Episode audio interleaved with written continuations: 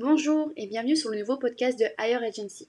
Aujourd'hui, on va parler des différents hashtags à utiliser et comment les utiliser pour vous développer sur Instagram. Je vais donc vous dévoiler le plan étape par étape que vous allez pouvoir suivre pour commencer à comprendre comment marchent les hashtags et comment vous allez pouvoir obtenir de bons résultats et toucher beaucoup de monde.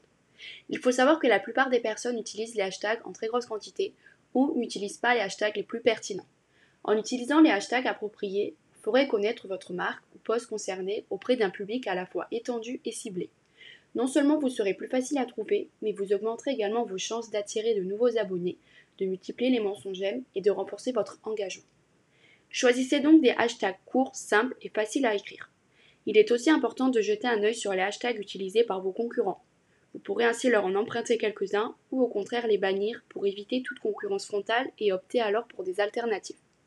La toute première étape que je t'invite à faire est de réfléchir à comment tu pourrais décrire le post que tu vas mettre sur Instagram à une personne qui est aveugle. C'est important de faire cet exercice car il faut que tu saches que les hashtags doivent décrire exactement ta photo. Donc choisis trois mots maximum pour décrire ton post et à partir de ces trois mots principaux, tu vas choisir trois autres variantes qui vont te donner 12 hashtags au total, ce qui représente la taille parfaite. Le deuxième conseil, c'est qu'il est important d'avoir 10 à 12 hashtags maximum. Beaucoup de personnes choisissent environ 25-30 hashtags.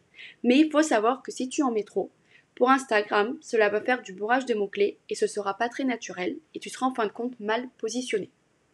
Un autre conseil, c'est de choisir des hashtags de bonne taille. Tout simplement, il ne faut pas prendre des hashtags soit trop gros ou trop petits. Il faut pouvoir trouver le juste milieu. Sur 12 hashtags, tu pourras en prendre de tailles différentes et ajuster par la suite. L'avant-dernière étape est de varier les groupes de hashtags utilisés. Tes 12 hashtags doivent être modifiés à chaque poste. Si certains fonctionnent, tu peux en garder 9 par exemple et en changer 2 ou 3. Tu peux jouer sur la même thématique, mais il est important de ne pas faire du copier-coller à chaque poste. Pareil pour la description, sinon ce sera pénalisé par Instagram. Donc il est important de ne pas reprendre les mêmes groupes de hashtags chaque fois.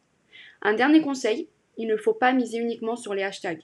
Il faut avoir une stratégie de communication globale qui te permettra d'avoir un meilleur reach, un meilleur engagement, etc. Merci pour votre écoute et on se retrouve pour un prochain podcast.